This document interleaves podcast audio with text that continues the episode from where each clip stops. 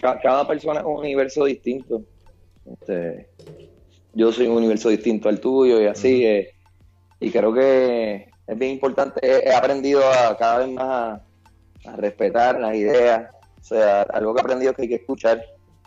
El tipo menos creativo que tú conozcas de repente sale con, con una idea o una, una esquina o un camino que tú en tu universo lo, lo puedes ver de otra manera y, llevarlo a, a, su máxima exponencia. Entonces, o sea, siempre hay que escuchar a, siempre que trabajes, siempre que compartas, hay que escuchar a todo el mundo, porque todo el mundo tiene, todo el mundo ha visto cosas distintas en la vida.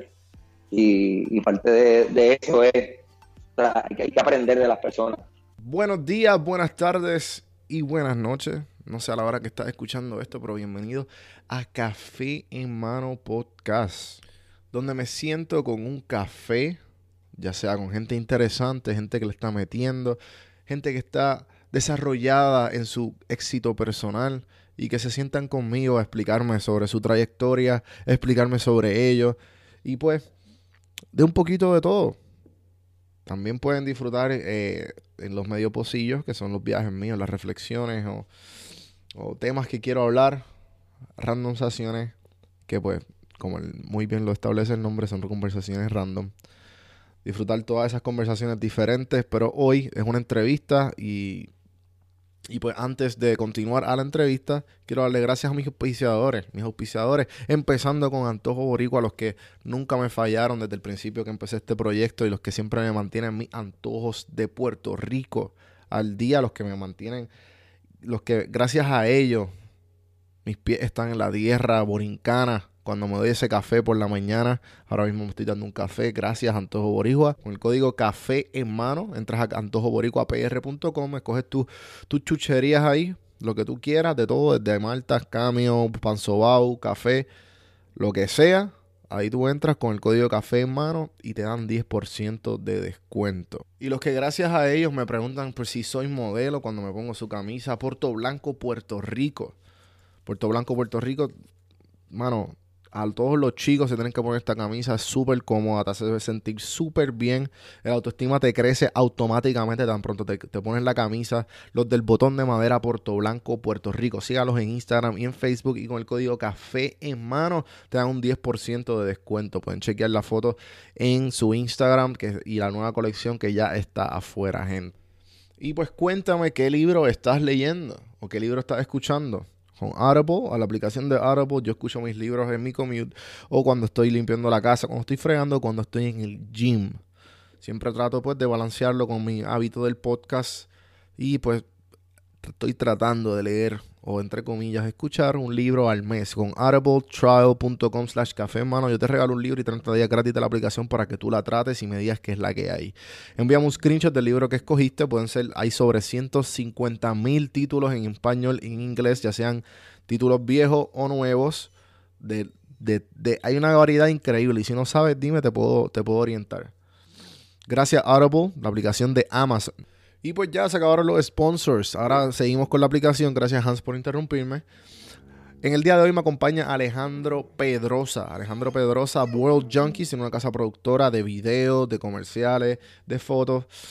Pueden entrar a su Instagram, está bien bonito estéticamente y tiene un montón de fotos con un montón de artistas, ya sea Bad Bunny, ya sea eh, Residente Calle 13, ya sea Ile, ya sea Café Tacuba. Una lista increíble de todos los artistas que, que ha trabajado Alejandro. Y sin más preámbulos, aquí Alejandro Pedrosa World Junkie.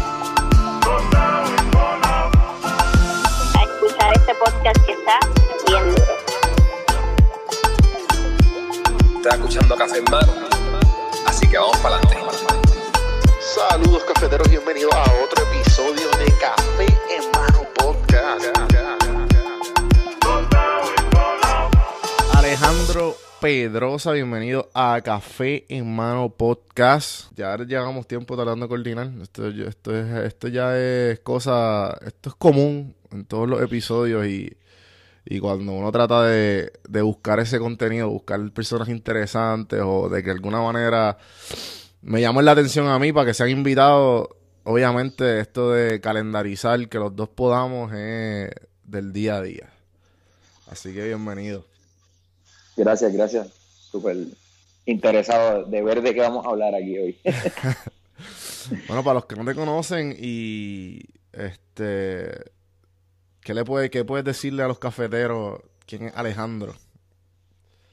Mano, pues, Alejandro, yo hago muchas cosas, este, pero principalmente soy fundador y dueño de World Junkies, que es como mi proyecto sombrilla, porque de ahí parte todas las propuestas creativas que trabajamos. Y sobre todo lo que trabajamos es eh, video y fotografía. Eh, empecé generando contenido online cuando estaban las primeras cámaras digitales DSLR. Me, me juqué haciendo videos de, pues, de escenas underground, independientes. Este, yo soy músico en principio, entonces pues siempre estuve metido en... Me gusta mucho encontrar bandas locales, o sea que el, talento en Puerto Rico pues es algo innato y, que hay mucho talento aquí. sentía que había cosas que no se estaba viendo y por ahí empecé y básicamente ahora me dedico a hacer, a dirigir videos eh, y los últimos años pues le he estado dando mucho a la fotografía, que por ahí fue que empecé, pero me incliné más a los videos, pero la fotografía me encanta hacerla, me siento menos estresado haciendo fotografía y los últimos años pues ha sido mu- mucho del trabajo que hemos hecho. Eh, eh, nada, mi compañía es una casa productora, trabajamos muchos comerciales, pero me, lo más que me gusta trabajar son videos musicales. eh, y nada, y fotos de todo lo que de todo lo que hago por ahí.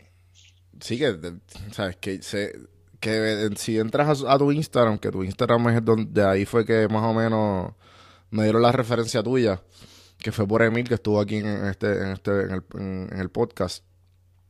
Ujú. Eh, has, teni- has- le has tomado fotos y videos, has hecho videos con un montón de artistas. Eh, Sí, sí, y, y mucho, y mucho también, es bien loco porque mi Instagram no tiene como, hay una cosa en Instagram que de tendencia que todo el mundo agarra un tema, tú sabes que eso está bien, como una propuesta artística, y tú ves los Instagram y se ven, se ven bien uniformes, Claro. eso está cool, el mío, el mío es todo lo contrario, el mío puede ser un caos, un caos totalmente organizado porque al final es lo que a mí me gusta hacer. Yo no Ajá. estoy persiguiendo crear un grid que se vea bonito ni lo que sea. Yo, yo retrato y documento. Claro, tú un quieres, con- tú sinnúmero- quieres, tú quieres contar una historia. Sí, yo cuento historias, pero cuento historias de cosas bien diferentes. Tú sabes, a mí me encantan los deportes, me encanta la música, es mi pasión. Este, me encanta retratar gente, me encanta viajar. O sea, yo viajo, además de con las giras que viajo con artistas, viajo mucho con mi cuenta. Este, eh, con mi novia también le encanta viajar, entonces es como una cosa también de equipo. Ah, vamos para tal sitio remoto y alquilamos una van y nos vamos por ahí. Tú sabes, entonces, si tú ves mi Instagram, pues un poco a veces la gente no sé si lo entienden o no. Al final no importa, lo importante es que haya un material visual, pero Claro. no hay una, no hay una, no hay una línea a seguir. Yo a mí me gusta documentar las cosas de una manera, la manera más cruda que pueda. Hay veces que no debe ser tan cruda porque es un trabajo, pero Y entonces, ¿de qué parte de Puerto Rico eres? Y, y entonces, ¿de qué generación tú eres? Pues yo soy de Cupey, Puerto Rico, De la tierra de Tito Trinidad. ¿Y de qué generación soy? Ajá. Ok, soy de la generación que se crió sin un teléfono y sin internet, Ok. por lo menos mi, por lo menos mi niñez.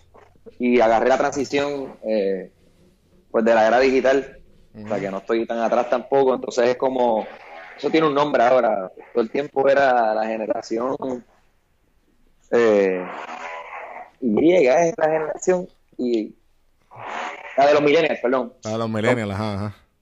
Yo un día estaba, de hecho estaba hablando con Ismael Cancel, eh, estábamos un día hablando y estábamos vacilando porque yo caía bajo un millennial, eh, según la descripción científica. Claro, que- ajá, ajá, ajá. que, que marcaba desde el 1980, creo, hasta Sí, creo que es del 80, y- 80 y pico, 84, al por ahí.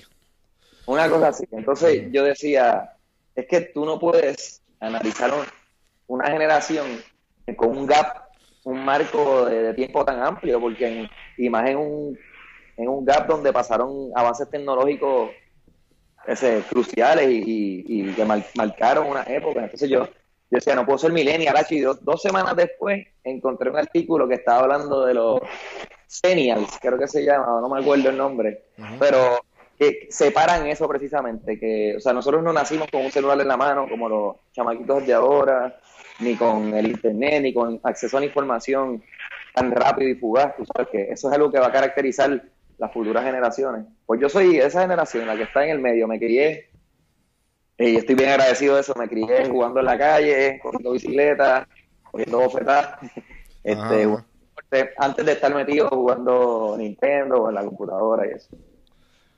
Y entonces, te, te quiero, antes de que pues continuamos con todo, to- todo lo que haces y, y toda tu, bueno, toda la trayectoria que has tenido, eh, Emil me, me, me contó algo sobre que tus papás, este, que tu, tu papá, este, una, uno, uno es mexicano y otro es boricua, ¿no?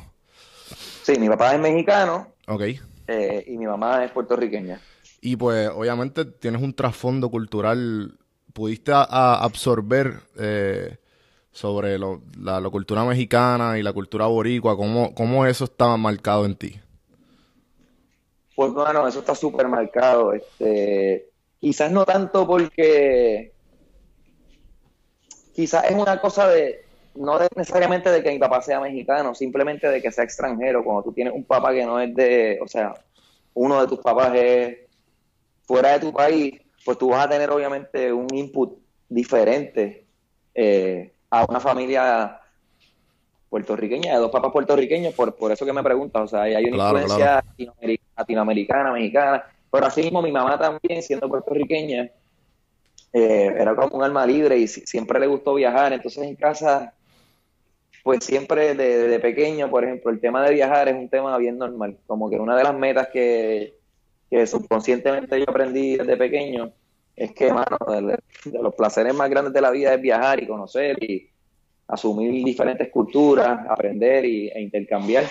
Entonces, pues sí, con mi papá, por ejemplo, algo que yo te puedo decir que, que sí que marcó una diferencia cultural que veo con, pues con la gente que he conocido en Puerto Rico todos estos años, eh, es el tema del ambiente. México, la Ciudad de México es un país, bueno, México, que, que hay tanta gente que lo, y, y- y está tan mal manejado que los, los recursos como el agua, este, pues se, se cuidan mucho, la luz. Tú sabes, aquí el mundo completo está enfrentando una crisis ahora que, que yo desde pequeño, pues era algo mi papá, por ejemplo, eso es algo que te puedo decir que me trae de México quizás, como que todas las luces apagadas, en, en cuando te vas a enjabonar apaga la ducha. Es algo bien curioso, que, o sea, aquí me estoy yendo por otra tangente, pero realmente No, tranquilo, olvídate de eso. yo aprecio que es algo mucho que aprecio de mi, de mi papá y siento que es algo que aprendí de la familia de allá. Eh, pero definitivamente cuando yo estaba acabando universidad.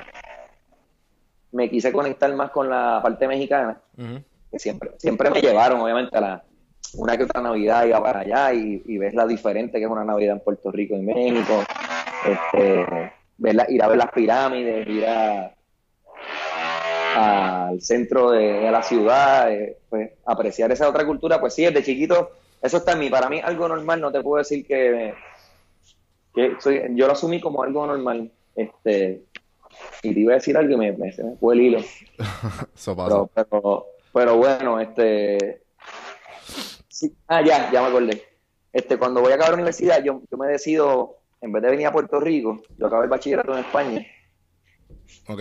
eh, llego a Puerto Rico, estoy como dos semanas aquí y yo me tengo que ir, todavía no estoy ready para volver. Y ahí me fui para México a vivir un año por mi cuenta, sin, sin dinero, porque había dejado todo el dinero en la universidad en España.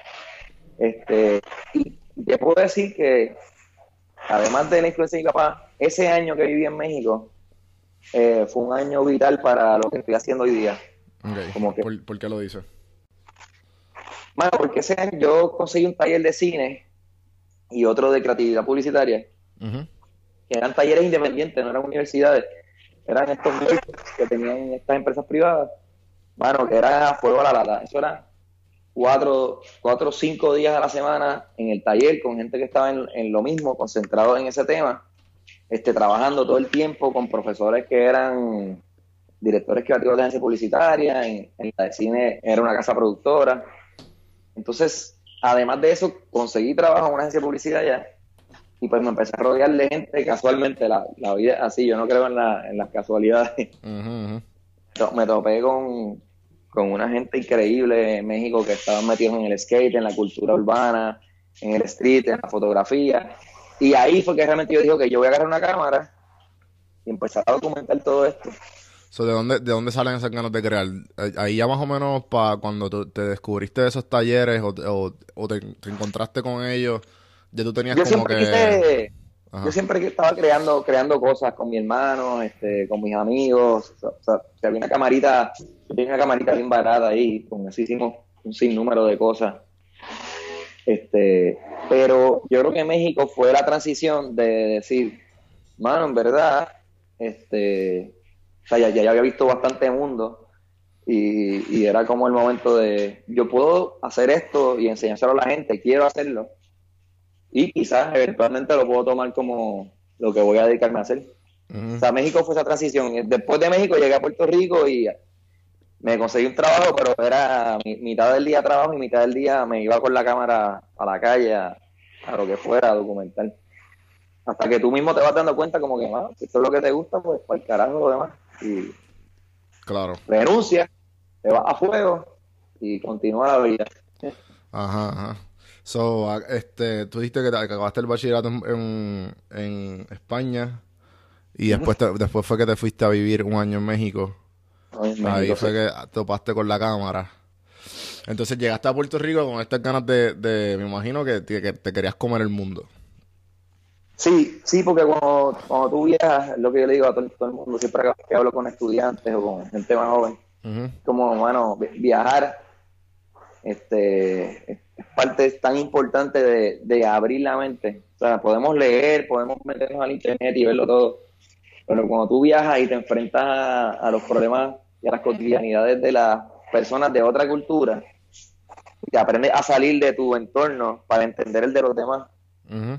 tú de- definitivamente tu perspectiva hacia, la- hacia el mundo va a cambiar. O sea, va a cambiar completamente, vas a ser más, eh, vas a tener más compasión hacia, sé si compasión es la palabra, pero vas a entender más como, Sí, como más perspectiva y más, más- como que más Sí. empatía y, y- es, la- es más empatía, exacto, vas a tener más empatía y, y perspectiva, son dos palabras clave que dijiste ahí. Este, bueno, cómo debemos respetar a, a todo el mundo y cómo nuestras circunstancias no son las únicas. Puerto Rico, sobre todo, es una islita bien pequeña y tenemos unos problemas.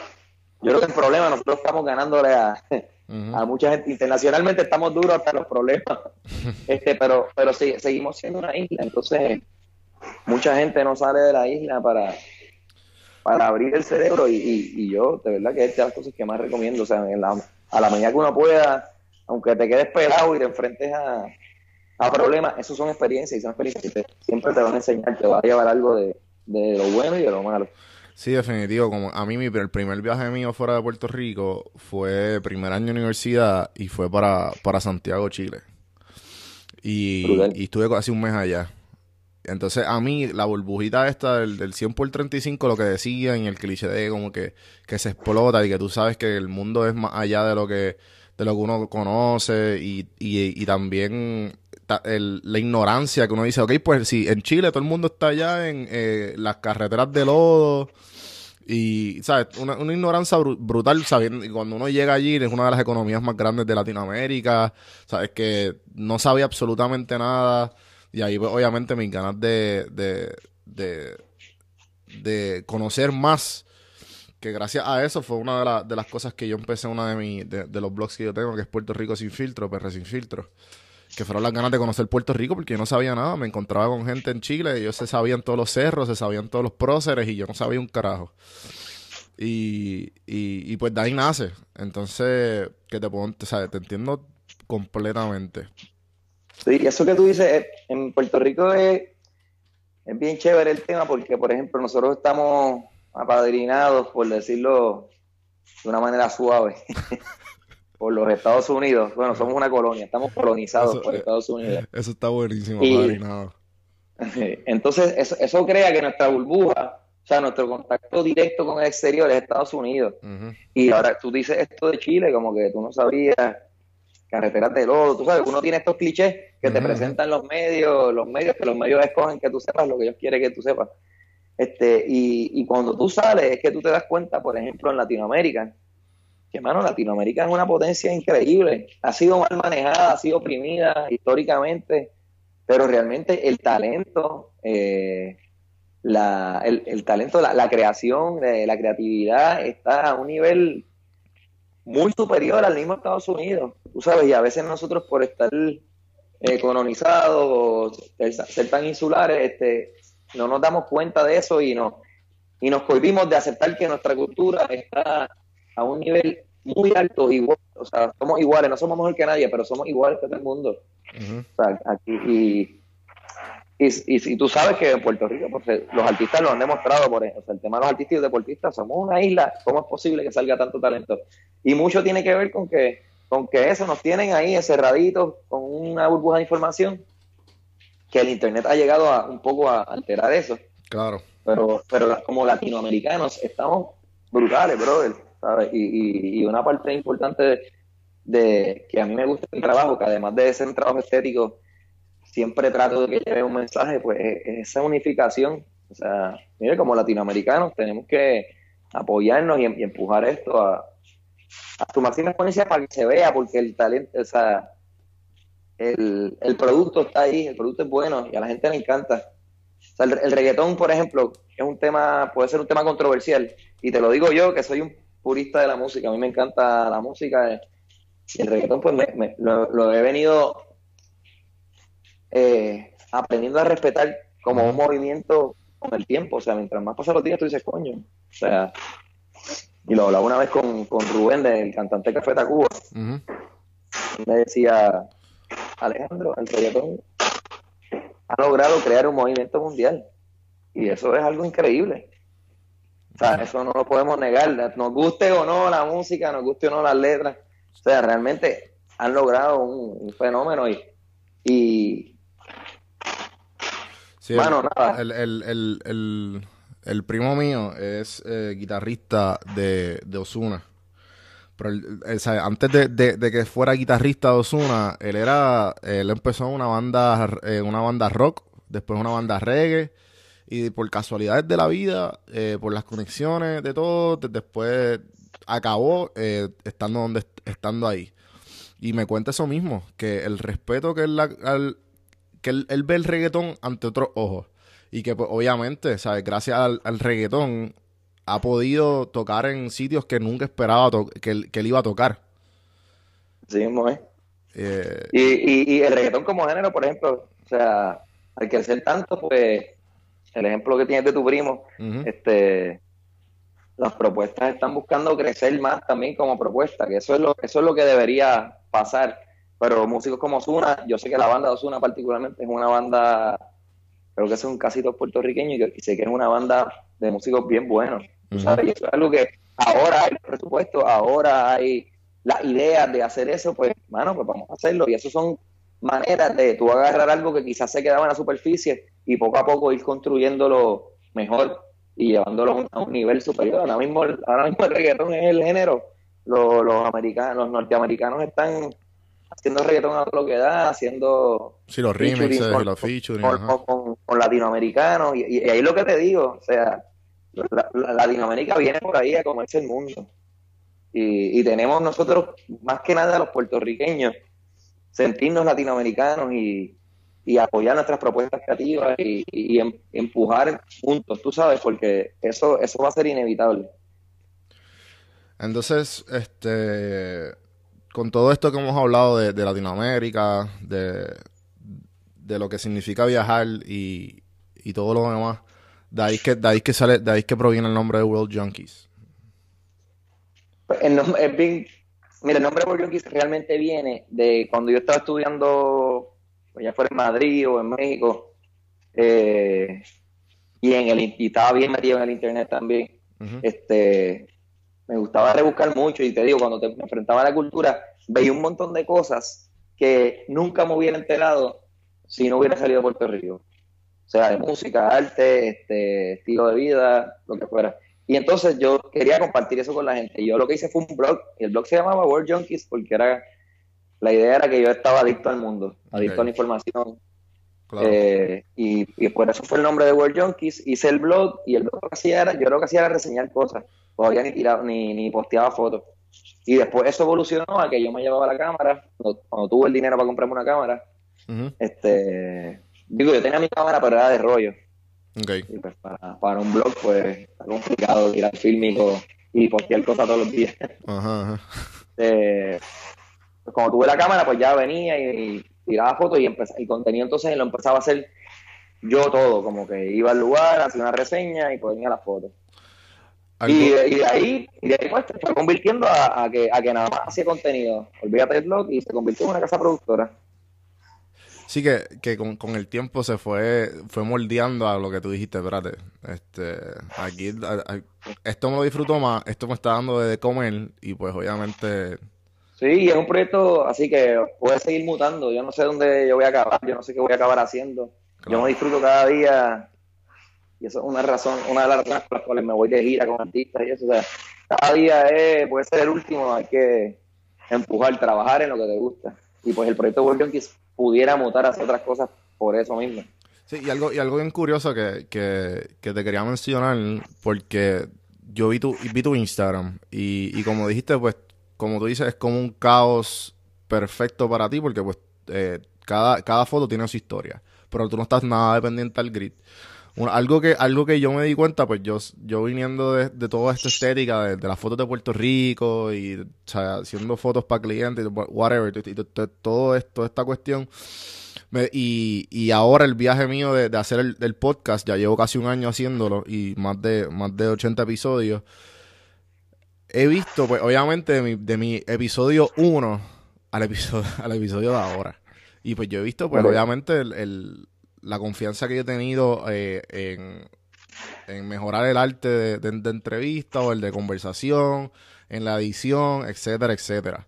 Yo cuando, yo, yo por lo menos doy scroll down a tu, a tu perfil, tú ves las fotos que eran bien normales. Y vas viendo la evolución tuya como fotógrafo a lo que es hoy día, que eso está bien exagerado. Que muchos fotógrafos Sí, sí. como que lo borran y empiezan de cero. O como que, ah, no, no, que esta foto está bien mierda. Que la- no sé, no sé si, si entiendes lo, lo que te quiero decir. Claro, claro que lo entiendo. Y, y eso está, eso está bien, eso está bien nítido. Yo, lo- yo- a mí me pasa en mi, en mi Vimeo, que yo casi no lo uso ya, pero antes lo usaba. Todavía hay videos ahí bien viejos que yo los veo y en verdad hay un sentimiento de nostalgia y de aprendizaje, como tú dices, está nítido a mí. Todos, todos venimos de lo mismo, o sea, no, no hay que esconder nada. Todos, todos hemos tenido un proceso, todo el mundo tiene que tener un proceso creativo, nadie nace haciendo Claro. las cosas. Y eso, y, eso Ah. yo, y eso yo lo aprendí haciendo, haciendo esto. No, porque una cosa es como que sí, sí, la práctica, no sé, como que una cosa era la teoría, pero otra cosa cuando lo- uno lo empieza a hacer y ya empieza el arte, pues poco a poco a perfeccionarlo, pues va ente- vas entendiendo. Y más cuando, Claro. es, cuando es arte. Cuando es cosas creativas. Sí, y el arte, es- y es curioso porque el arte tú lo puedes practicar y al final eh, puedes acabar en nada. Hay mucha gente que, o sea, tú, puedes ser, por ejemplo, en la música, tú puedes practicar todos los días, cuatro horas, y tus destrezas técnicas van a, van a mejorar, o sea, increíblemente, pero, pero la creatividad, donde viene la parte de componer o de meterle feeling, igual que en todos los campos, eso es algo que sí se practica, este, no tan técnicamente como, como la parte técnica, valga la redundancia, Ajá, ajá. pero, pero, pero la creatividad es como, es como, es raro, es, es un espacio diferente, pero sí, se, en verdad se practica al final. So, eh, te pregunto, ¿qué, ¿qué cosas has adaptado tú en todo este proceso? ¿Qué hábitos te has dicho que tú no tenías antes, que, que, que, que lo has visto desarrollarse poco a poco mientras tú, el proyecto va evolucionando o tú como persona? Hábitos de trabajo, por ejemplo. De todo, de, hábitos creativos, de trabajo, de, de en general todo.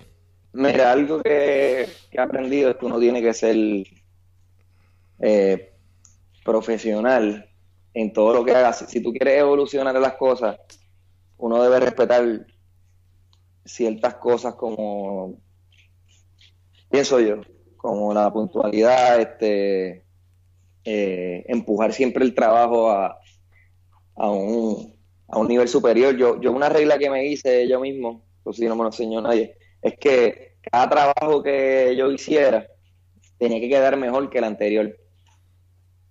Y con eso desarrollé el hábito de, de mejorar lo que tú dices del Instagram, eh, esa percepción que tú tuviste, este, pues, hermano, puede ser una, un efecto directo de esto. O sea, si tú logras que tu trabajo próximo sea mejor que el anterior, siempre va a haber una evolución, aunque sea un poco.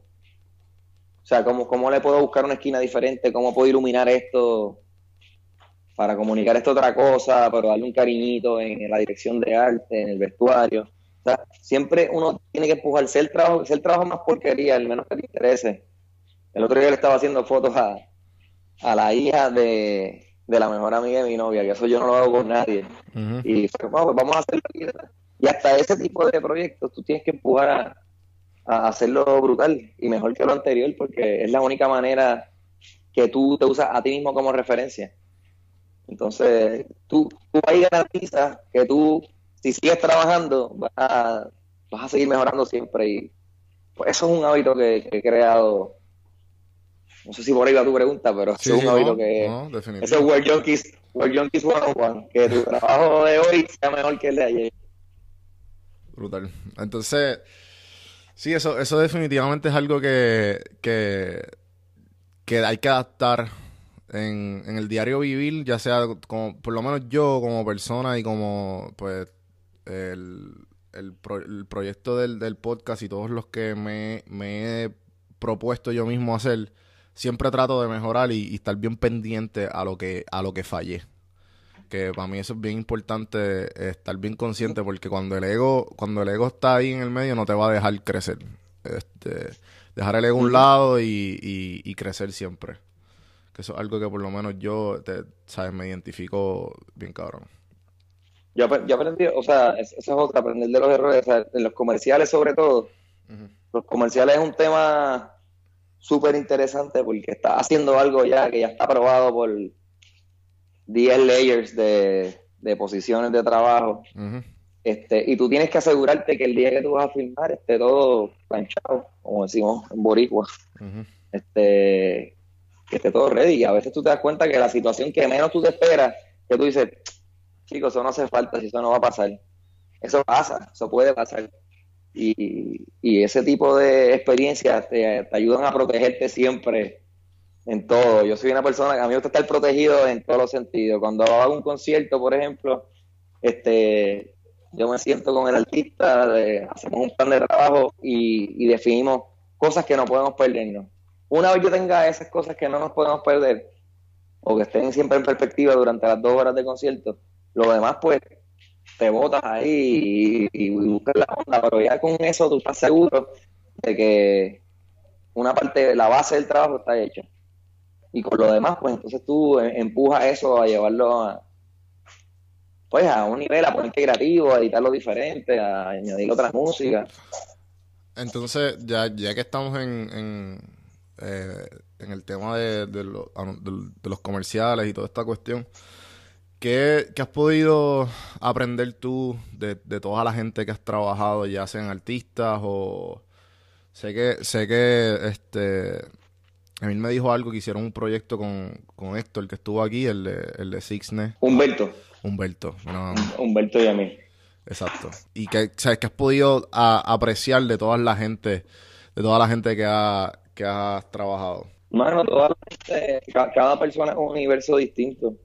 Este, yo soy un universo distinto al tuyo y así. Eh, y creo que es bien importante. He, aprendido a cada vez más a, respetar las ideas. O sea, algo que he aprendido es que hay que escuchar.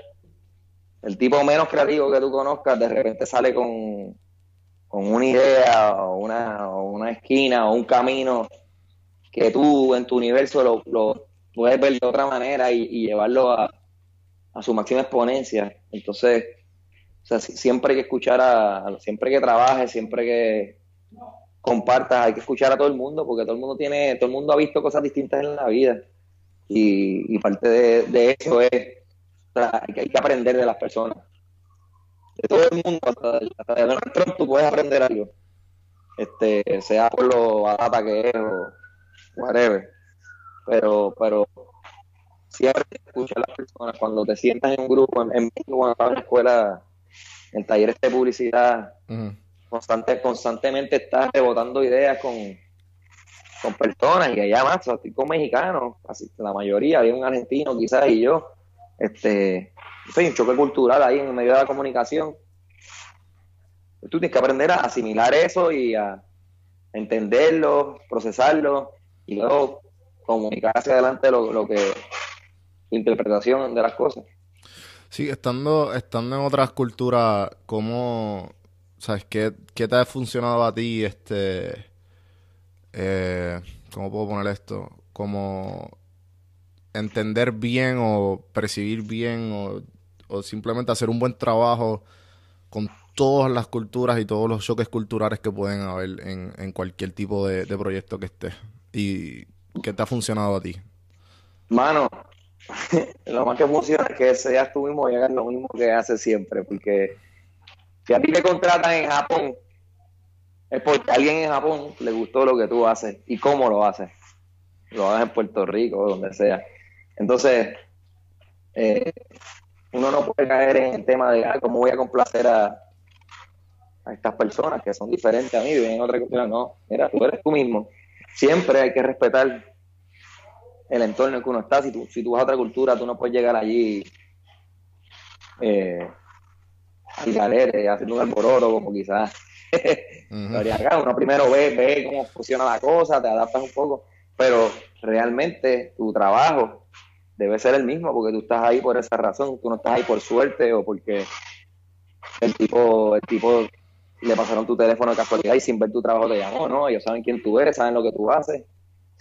Este, y, y, y el, tú, el tú mantenerte firme en, en tus valores culturales o tu, tus ideas creativas o como tú trabajas, pues creo que es lo que va a hacer, va a crear el mejor impacto en donde sea que estés. Este, y sí, pues el, el respeto siempre y siempre escuchar lo mismo te lo digo otra vez. Ah, Siempre claro. escuchar, pero, pero, pero cuando vas a aplicar tu trabajo, mano, hazlo sí. de la misma manera que tú lo haces. sí, sí. A mí por lo menos acá, este, yo estoy, yo estoy, yo estoy en Atlanta, yo llevo aquí un año. Y el hecho de que, o sea, se me hizo difícil al principio porque, pues, una cosa es viajar y tú conocer como turista la, el, el lugar. Pero eh, después de cierto tiempo, pues ya el, el ya eres otro más de, de que vive allí. Pero a la misma vez la, la, cultura no es la misma. Y todo es diferente y tú estás acostumbrado a otras cosas, a como diga, hablan. Todo lo que pasa es totalmente diferente a lo que tú estás acostumbrado. Y pues eso te hace también, lo que estábamos hablando, la perspectiva te la hace, te la hace expandir mucho más a lo que estamos. Pero, mano, este, ¿qué. ¿Tienes alguna historia que te loca o que te haya marcado de algún de algún proyecto que has tenido? Una historia loca. Eh, eh, bueno, una historia no loca, así como. Sí, pero memorable. Mejor la palabra. Ah, estoy pensando en cosas malas automáticamente. en así, en. Pues pues, que, que, son cosas que nos pasan a todos. No sé, no sé. Si se me ocurre algo, te voy a decir pues, en camino. Pero... Déjame, déjame moldear la pregunta un poquito mejor. Si, si te. Si volvieras al principio de cuando cogiste esa cámara después de los talleres en México, ahora, ¿cuál, cuál tú crees que serían los highlights de tuyo, de Alejandro y de, World Junkies? Sé, para mí trabajar un video musical, trabajar con todos mis artistas, con todos los artistas que he trabajado es un highlight. O sea, porque trabajar cuando trabajas con otros artistas, eh, pues el vínculo es diferente. Eh, estás hablando en, eh, digo, estás hablando el mismo idioma, pero hay, hay un lenguaje ahí entre líneas que, que es diferente porque al final estás compartiendo eh, ideas con una persona que está viviendo de la creatividad, está envuelto en la creatividad día a día, ve el mundo de otra manera. Y pues simplemente trabajar con los artistas, pues ya es un highlight con cada uno. Pero por ejemplo, trabajar con Café Tacuba, cuando le hice música musical eh, un par de lugares, este, pues fue increíble porque Café Tacuba yo me crié de chamaquito, era una de las bandas que escuchaba de rock en español.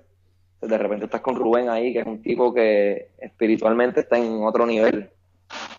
A su perspectiva del mundo está bien clara. El tipo se nota que, a pesar de ser una persona súper espiritual, sigue siendo un, un mexicano del DF, así, que se quitó en la, en, la, en la jungla de cemento. El tipo está fuerte, va, te, tira un, te tira un comeback sin tranquilo. Eh, este, eso fue uno de los highlights, compartir con él. Nosotros filmamos ese video en unas playas vírgenes en, en, el Pacífico de México, donde están empezando, la gente de dinero está empezando a comprar las orillas, como aquí, que venden al garete las casas frente a la playa. Entonces, precisamente el mensaje que queríamos llevar era, pues, de en contra del desarrollo y más la protección de la, de la naturaleza que nos hace falta tanto. Eso puede ser un highlight. Un highlight ha sido este la gira con Residente como proyecto, es un super highlight. Eh, un highlight, ah, ya, te tengo uno. El Líbano, cuando fui con Residente al Líbano.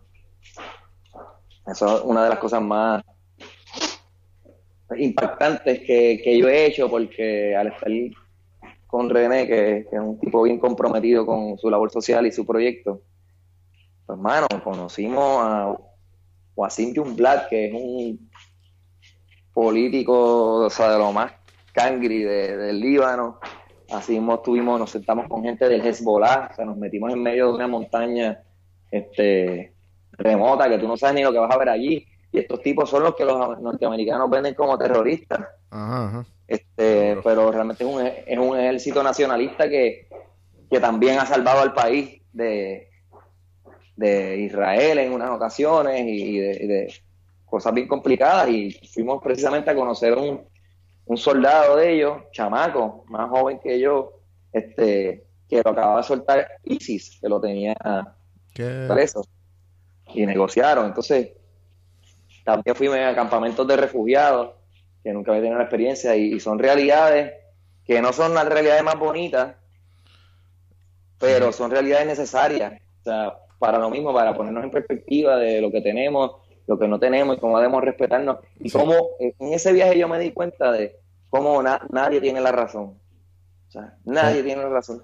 Todo el mundo tiene su, su, su trasfondo y su razón para las cosas. O sea, yo no mm. puedo decirte tú estás bien o tú estás mal y yo estoy bien. No, porque o sea, si tú estás pensando de tu manera, es, tú tienes tus razones. O sea, es como hay, hay yo se lo digo a mis amigos, como hay, hay chamaquitos que, que, que, roban, ¿verdad? En la calle. Pero ese chamaquito, quizás desde que nació, tenía una familia disfuncional, o no tenía mamá, o no tenía papá. Eh, el, el, papá que tenía se dedicaba a robar porque no tenía más opciones, pero el chamaquito no entiende, él, él está viendo al papá haciendo esto todos los días. Entonces se convierte en algo normal. Y como él eso es lo que él vio, pues él cuando es poco, pues él va a también. Yo no puedo decirle a él que él está mal, porque él no tuvo las oportunidades que yo tuve o, que, o que tiene una familia de, con, un poco de más recursos. Este, simplemente el, el, niño está expuesto a unas realidades bien complicadas donde para sobrevivir pues su papá, por ejemplo, tenía que hacer eso y para él eso es normal. Él no lo está haciendo porque te está haciendo daño a ti, él siente que él lo está haciendo porque así es que así es que él aprendió a que se gana la vida. Entonces, volviendo a, o sea, te, digo esto porque así mismo era allá. Allá nosotros hablamos con tres, tres bandos distintos en el Líbano, con posiciones políticas, sociopolíticas distintas, los tres. Yo no te puedo decir ya quién, tiene la razón. Me afilio con sentimientos de cada uno en distintos aspectos. Hay cosas en las que no estoy de acuerdo, como el radicalismo y todo eso, pero, pero al final todos de religiones distintas, ideas políticas distintas, todos tenían un punto de vista válido. Y eso, eso para mí, es una gran enseñanza y para mí eso puede ser uno de los highlights de, de mi carrera. Sí, de- o sea, el agradecimiento me imagino que está en otro nivel, por lo menos en de, de donde tú, Piorro, Sí. vienes y del background que tú vienes, como que ver todo eso, me imagino que te puede... que Sí, te- sí, sí. te- Igual que también vi la, la parte del Líbano, brutal. O sea, Beirut es una ciudad increíble. Ujú. Tú vas allá y la gente es bien buena gente, la gente le gusta el vacilón. Yo me sentí hasta que si- como si estuviera con puertorriqueño. Es bien loco. Sí, y, y fue una calle, fuimos a una callecita que era como tipo placita, así, barritas, barritas, y la gente está pasando la brutal allí. Y eso es otra de, de la burbuja, la burbuja, en la impresión que dan los medios de la cultura musulmana, que es una cultura súper respetuosa y súper nítida, mano. Bien diferente, pero bien nítida. Mano, algo, algo que tú dices de, de, de eso, yo eh, cuando llegué aquí a Atlanta, fui en uno, en uno de mis, o sea, de, de los días que decidí cogerle tour, obviamente no se compara con lo que, con estás diciendo, pero lo que me viene a la mente, eh, yo fui a coger el tour de CNN y pues te enseñan como que las facilidades de CNN y todo esto, donde hacen la producción, bla, bla, bla, súper nítido. Pero entonces en mi tour había, habían uno, habían dos, dos hombres eh, súper, súper bien vestidos, súper, que algo que yo no sabía que me enteré aquí, que los, que los, los sudafricanos son súper come mierda. Algo que, algo que la perspectiva de, como te dije, la perspectiva que nosotros son- tenemos, Esos son sellos que la gente pone, eso no necesariamente Claro. es así. Claro, por eso. Entonces la cuestión fue que en ese momento, es- ¿sabes? Lo de, lo de comer mierda fue yo a- poniendo acá que, whatever, ajá, como tú dices, sello. Pero a lo que, a lo que me acordé con lo que tú dijiste fue que eh, en, en un momento el chamaco del tour guide estaba hablando como que de, de cómo hacen la- las noticias, cómo cogen la información, bla, bla, bla, y el proceso. Entonces estos, dos estos dos hombres de, Sudáfrica los interrumpen. Unos tipos finos, ¿sabes? Vestidos con suits, súper, ¿sabes? Que tú, tú no te esperas que, yo no me esperaba que eran de Sudáfrica. Y dicen, ah, ¿por qué, por CNN se, se encarga tanto de solamente poner lo malo de Sudáfrica?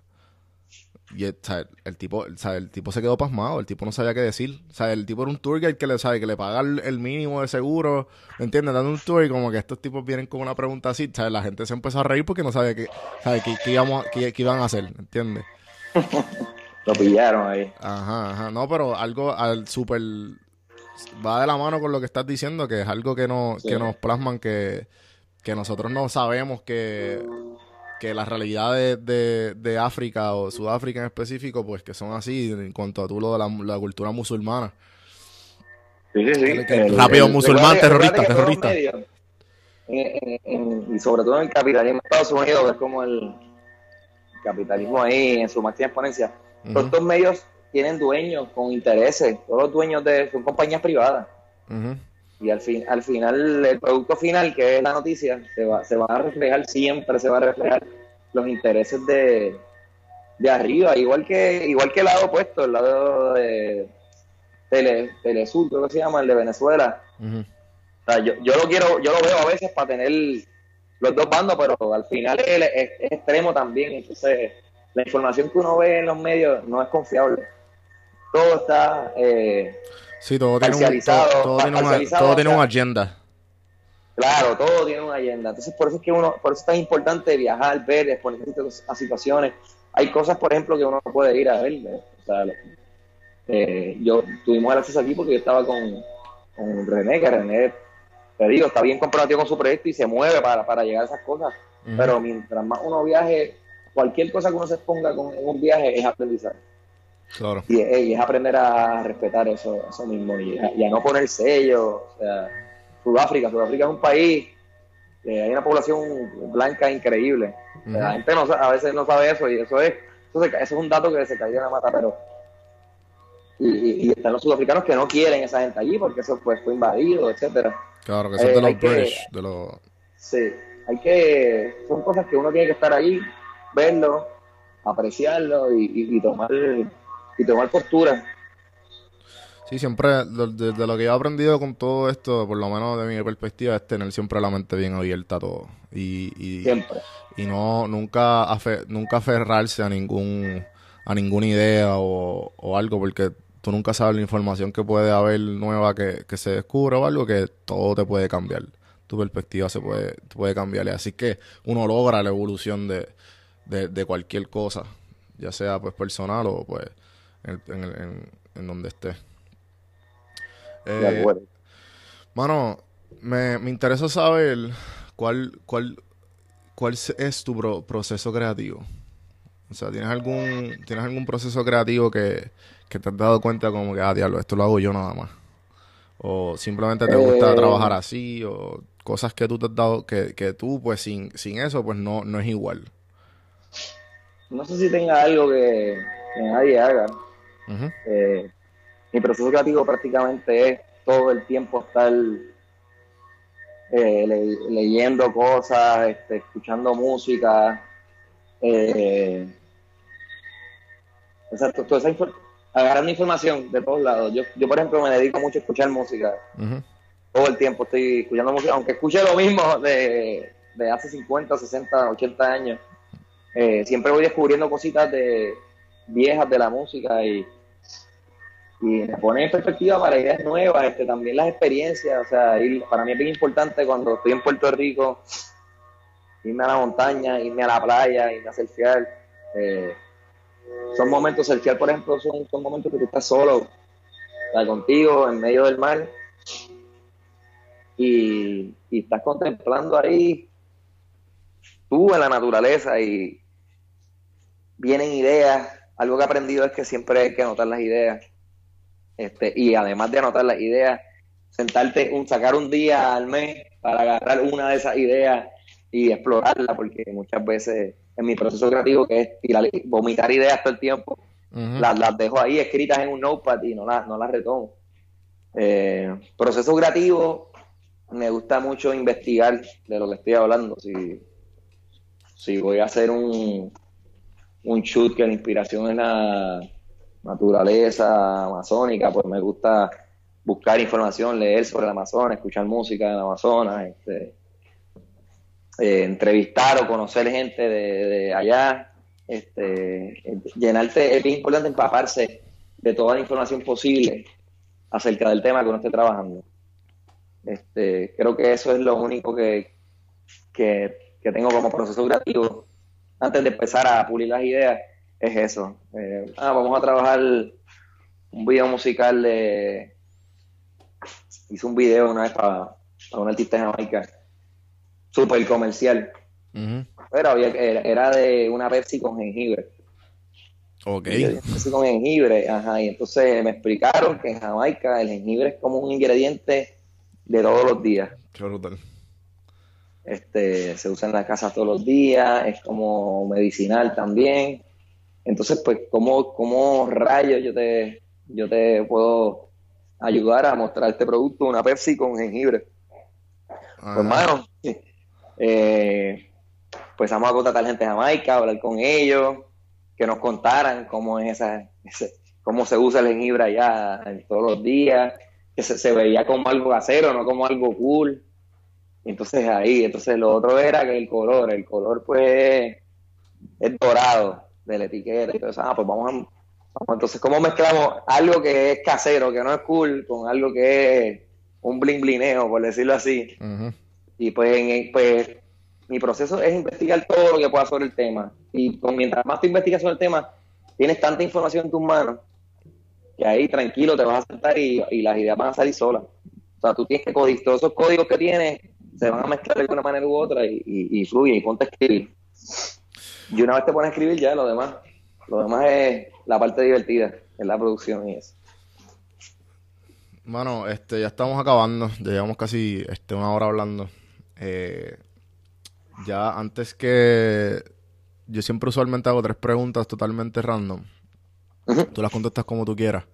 Pero antes de que hacerte esas tres preguntas, te quiero... te- pues, la, la última. Que si esta es un poco... Esta es un poco este, introspectiva y un poco deep.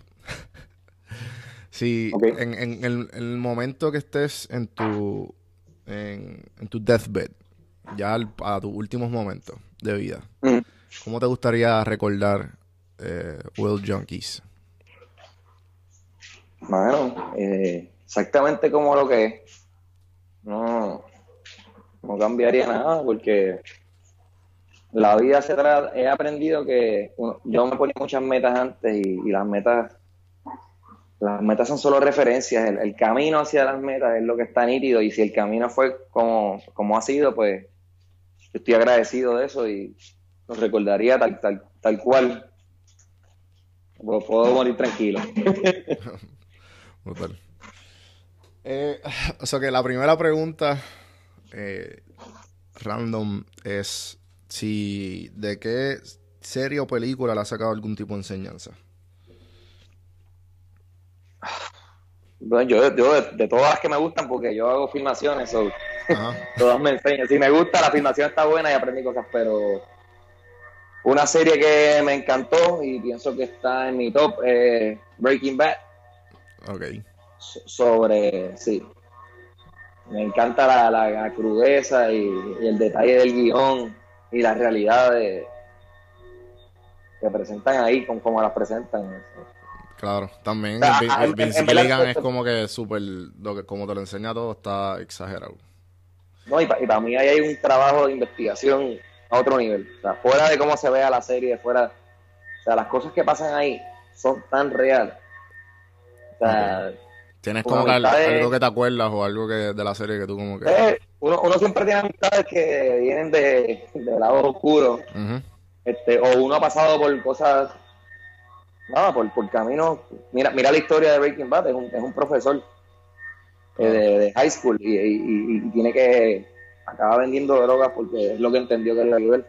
Este, y bueno, y la- las cosas que pasan en esa serie están demasiado bien estudiadas para que pasen así. Sí, Esa, eh, pues si hay una enseñanza que me lleva de esa serie es que cuán bien tú puedes plasmar la realidad de, de las cosas. Sí, este, a mí por lo menos me, yo me disfruté mucho el desarrollo de, de, del- de, de Walter White, que viene siendo pues el personaje principal, que es Brian Cranston. Y, y pues obviamente todo eso de, de un profesor que era totalmente, que no era nadie, y que era bien cobarde, y que era bien, que lo- o sea, le corría la vida y todo era bien.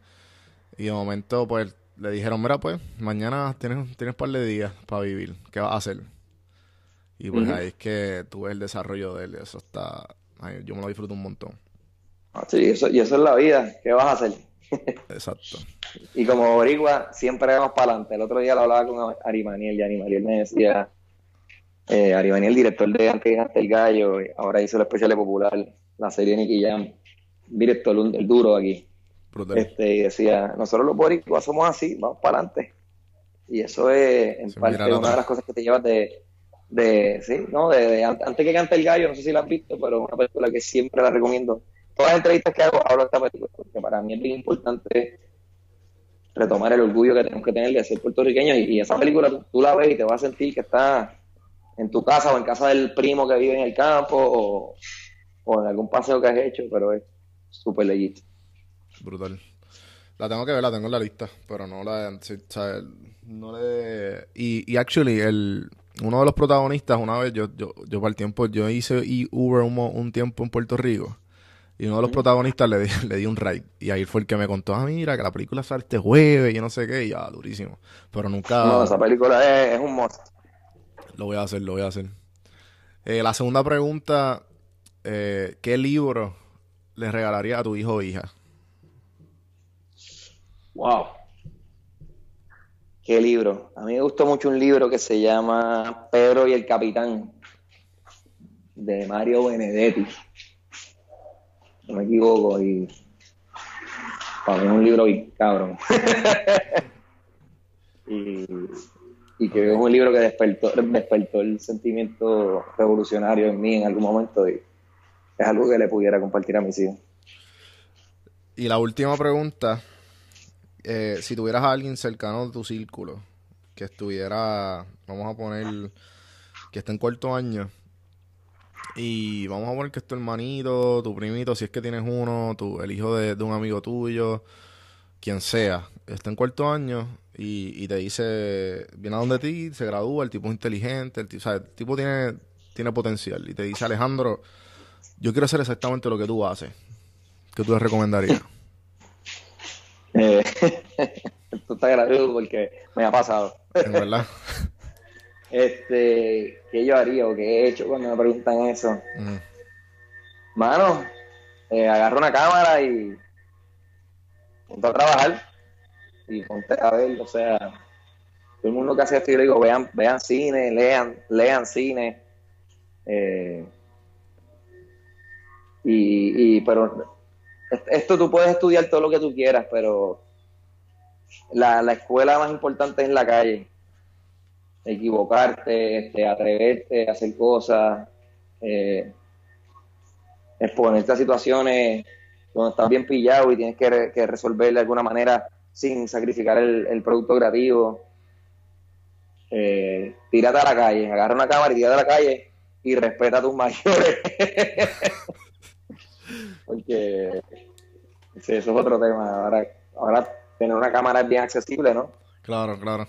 Y Cualquiera puede pues ser fotógrafo hoy día. bueno, no cual- eso es lo que digo, no cualquiera puede ser fotógrafo, pero cualquiera puede tener una cámara. Sí, pero cualquiera se puede gente. cantar fotógrafo hoy día. Sí, por ejemplo, en Instagram lo ves. Aquí en Puerto Rico hay un talento increíble de fotógrafos, de verdad. Yo veo cosas a veces que técnicamente están fuera de control, pero donde fallan es en la propuesta. Porque al final veo mucha, mucha cosa que, que es igual. O sea, hay unos fotógrafos que te digo, están bien duros. 3, 4, 5, 6, 7, 8 fotógrafos. Y de repente los 8 están tirando lo mismo de la... Van a los sitios, o sea, ahí entra el tema de los de las redes y los números y los followers y qué, qué importancia tú le das a eso versus la importancia de la creatividad. Y eso, y eso, en parte eso es porque mi Instagram es como es, porque Instagram es la más refer- la referencia más cercana que tengo.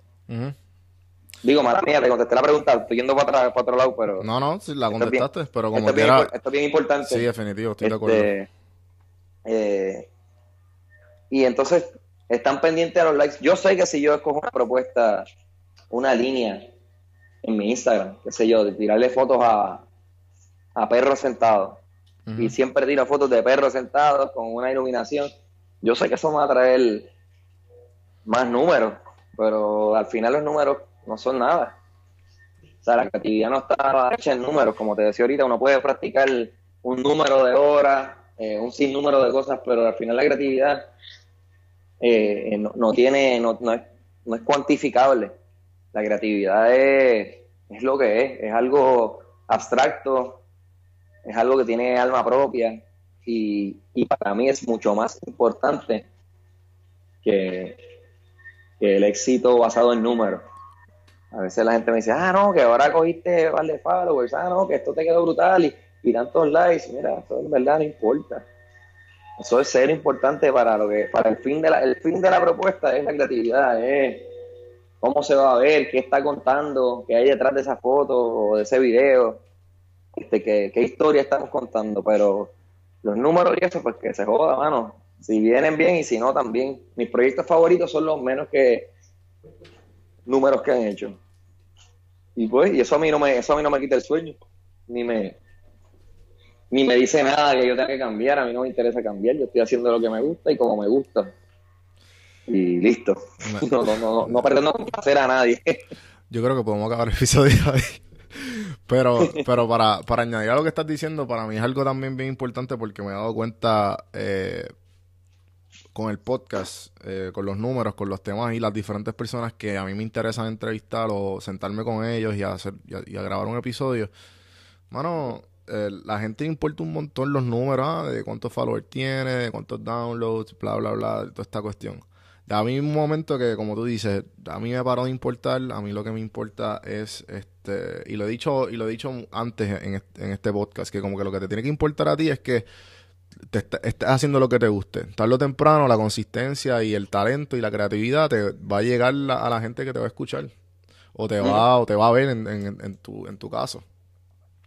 Si es que, ¿me entiendes? Eh, Pero, pero buenísimo, estoy totalmente de acuerdo y, y me identifico un montón con lo que estás diciendo. Así que, Alejandro, ¿dónde te conseguimos? Ya eh, Bueno, acabamos el este- café, se acabó. El café se acabó, ya está frío. Eh, lo más fácil es en Instagram, World Junkies o Alejandro Pedrosa. Eh, ahí me pueden escribir al inbox lo, lo- para lo que sea. Ahí está mi email. Si quieren ver mis trabajos de video, están en worldjunkies.com. Y nada más, ahí a la orden. Estamos en Puerto- acabo de llegar de- después de tres años de estar de gira. En serio, wow. Estoy en, estoy en Puerto Rico de nuevo, full time, y estoy bien pompeado. Y, y no hablamos de esto rapidito, que, que cuando, cuando pusiste la foto de Bad Bunny de, de- del photoshoot que le hiciste, que Ajá. el, el, traction, el traction que cogió eso, como que te lo esperabas o no. Sí, sí, o sea, el traction te refiere a los números, volviendo a los números. Eh, de todo, de todo, porque, ¿sabes? Esa foto se fue viral, obviamente la puso y como la puso, que lo, ¿sabes? Todo está, todo el, Sí, empezaron, eh. salieron memes. No, en, en verdad, no es la primera, yo le hice fotos a Bad el año pasado, Ajá. pero el año pasado fue un shooting bastante improvisado, así de un día para otro, ah, esto y lo otro. Y también no tenía la, fama que tenía hoy día, ¿viste? La, la tenía, pero... Eh, la tenía, lo que pasa es que ahora pues el, el chamaco sigue creciendo, el chamaco está bien enfocado, es, es bien bueno en lo que hace. Eh, pero para este hubo, hubo un par de días, de, también fue Rush, pero hubo un par de días y pues yo me pude eh, preparar, proponer cosas y yo estoy bien, es uno de- estoy bien contento como quedó el shoot, hicimos un montón de cambios de, de ropa y, y de cosas diferentes. No me esperaba que la primera foto, bueno, la segunda, la primera foto que vi que usó, la usó para la portada de Spotify de él. Ajá. La segunda, la segunda la usó para el chiste de. Para el chiste no, la contestación que le puso a Natalia Rivera en Twitter. Ajá, Y ajá. Yo, quedó yo me moría la risa. Yo me moría la risa. Ese shooting fue hace como mes y medio o algo así, Y él de casualidad lo usó. Los Ángeles. Y la usó, entonces yo me estaba muriendo de la risa, la puse y me dio, me dio mucha gracia. La gente. Y lo que tú dices que la repercusión que tenga, o sea, la gente no sabe que yo tiré esa foto, lo, lo sabrá la gente que me sigue. Ajá. Eh, pero al final no importa. a mí, Yo estoy, o sea, él estaba contento con el shoot, yo estoy súper contento con el shoot. Y, y, nada, y, y pronto va a salir, yo imagino que ellos soltarán poco a poco fotos, las fotos están bien chéveres y, y trabajar con él pues es súper cool. Durísimo. Eh, gracias por, gracias de nuevo, fue un placer. Y El placer es mío, gracias de verdad por el espacio. claro, claro. Este, así que espero darnos un café en persona y conocernos. Sí, señor. Y hasta ahí llega la entrevista con Alejandro Pedrosa. Por favor, síganlo en Facebook World Junkies. Lo van a ver. O Alejandro Pedrosa. Y pues a mí me pueden conseguir donjuandelcampo.com. Lo redirige directamente a mi Instagram, donde estoy más activo. Mi plataforma preferida. También estoy tratando Twitter, Don Juan del Campo. Bueno, en todas las plataformas me pueden conseguir como Don Juan del Campo. Facebook también. Si quieren eh, saber dónde conseguir los auspiciadores, dónde escucharlo mejor el podcast, baja links.donjuandelcampo.com. Acuérdate, si estás escuchando esto, mira, toma el screenshot, ponlo en Instagram, taguéame a mí, taguéame, taguea a World Junkies. Así nos ayuda a por lo menos a mí y a, y Alejandro a compartir todo el trabajo que estamos haciendo para el público. Comparte el amor, ya que, ya que te entretuvimos por más de una hora. Gracias, gente, por escuchar. Aprecio un montón que le diste play. Hasta la próxima.